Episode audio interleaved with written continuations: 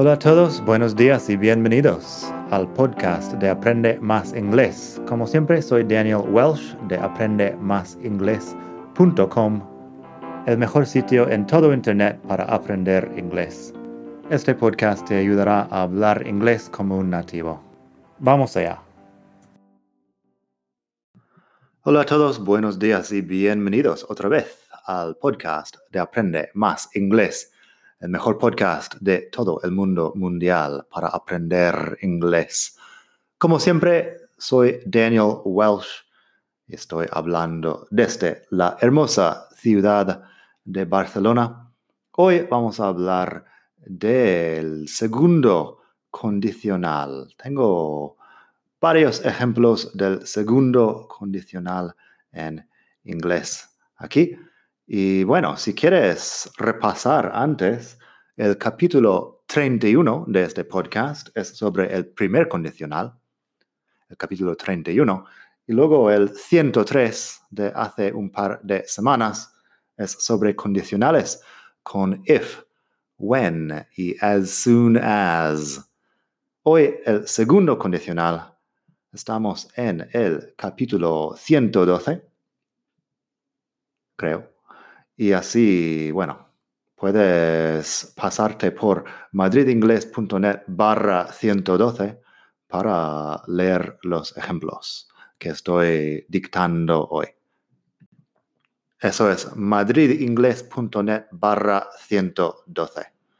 Así que, ¿qué es el segundo condicional? Pues el segundo condicional habla de situaciones hipotéticas o irreales, más que nada irreales se forma usando la palabra if más el pasado simple y luego would más infinitivo. If más el pasado simple y would más infinitivo. Lo importante aquí es que e, el pasado simple habla de la cosa irreal. No estoy hablando del pasado, estoy hablando de algo irreal. Es un poco como el subjuntivo en español y es algo que hacemos. En algunos casos en inglés, el segundo condicional es el más común. Así que if más pasado simple y would más infinitivo. Vamos a escuchar un par de ejemplos para tener claro lo que digo. Primer ejemplo. If he had a girlfriend, he'd be much happier. Si él tuviera novia, sería mucho más feliz. If he had a girlfriend, he'd be much happier. Fíjate que estoy usando had para hablar de la cosa irreal, no estoy hablando del pasado. Si tuviera novia hoy, actualmente, sería más feliz. También fíjate que no digo he would, sino que lo acorto con el apóstrofo y se queda en he'd. If he had a girlfriend, he'd be much happier. But he doesn't have a girlfriend. Luego tengo, if she spoke Mandarin, she'd move to China. Si ella hablara el chino mandarín, se mudaría a China. If she spoke Mandarin, she'd move to China.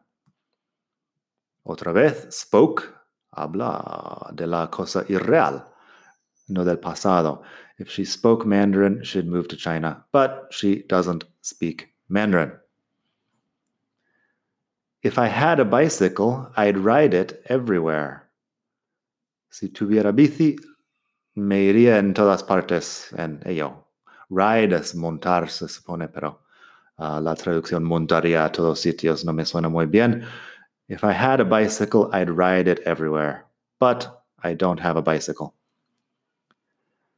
If I lived in Germany, I'd drink more beer. Si viviera en Alemania, bebería más cerveza, pero no vivo en Alemania. If I lived in Germany, I'd drink more beer, but I don't live in Germany. También, if Bob practiced more, he'd be a better golfer. If Bob practiced more, he'd be a better golfer. Si Bob practicara más, sería mejor um, jugador de golf, supongo.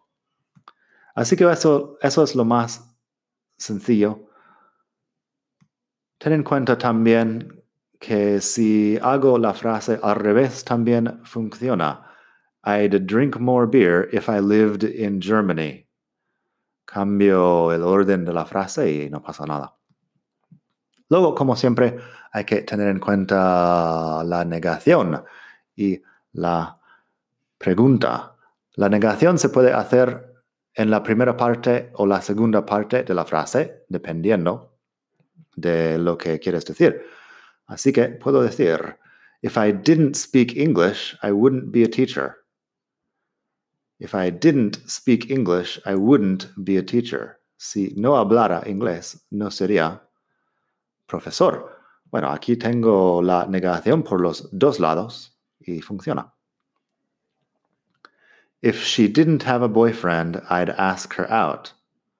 Aquí tengo la negación. Estoy negando en pasado simple con el didn't.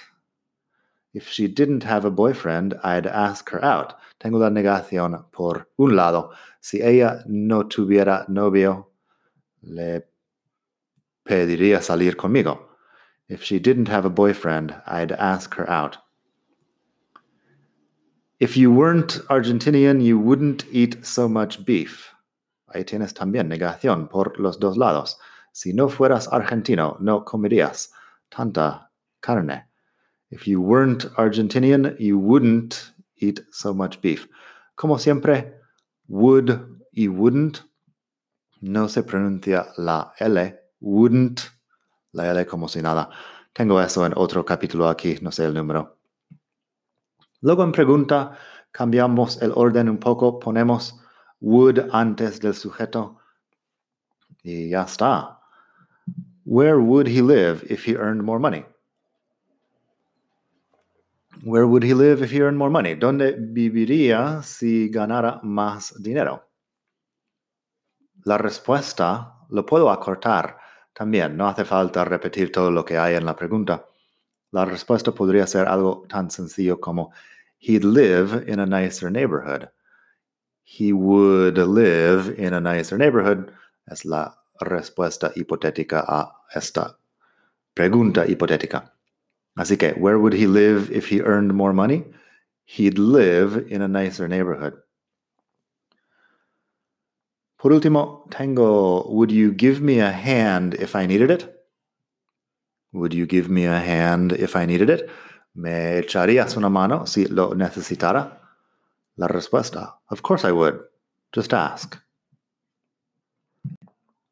Of course I would sería como claro que sí. Solo pregunta. Of course I would. Just ask. Así que eso no es lo más difícil del inglés, pero sí que tiene sus cosas. La pronunciación de would sin la L, acordarte de usar el pasado simple para la parte hipotética y las formas cortas también, I'd, you'd, he'd, she'd, con el apóstrofo y la D al final. Tengo mucho más en mi libro, la guía definitiva de los condicionales. Lo puedes buscar en Amazon, está en, bueno, los países donde llega Amazon hoy en día. Se llama la guía definitiva de los condicionales y bueno, habla de todo lo que necesitas saber para dominar las frases condicionales. Nada más por hoy. Espero que pases un muy buen día. Suscríbete, disfruta, aprende mucho y hasta la próxima. Bye.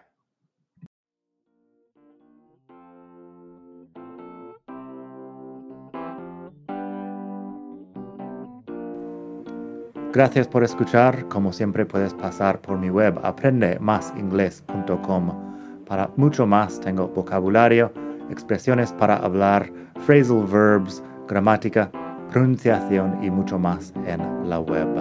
Nada más por hoy. Espero que pases un muy buen día. Hasta la próxima.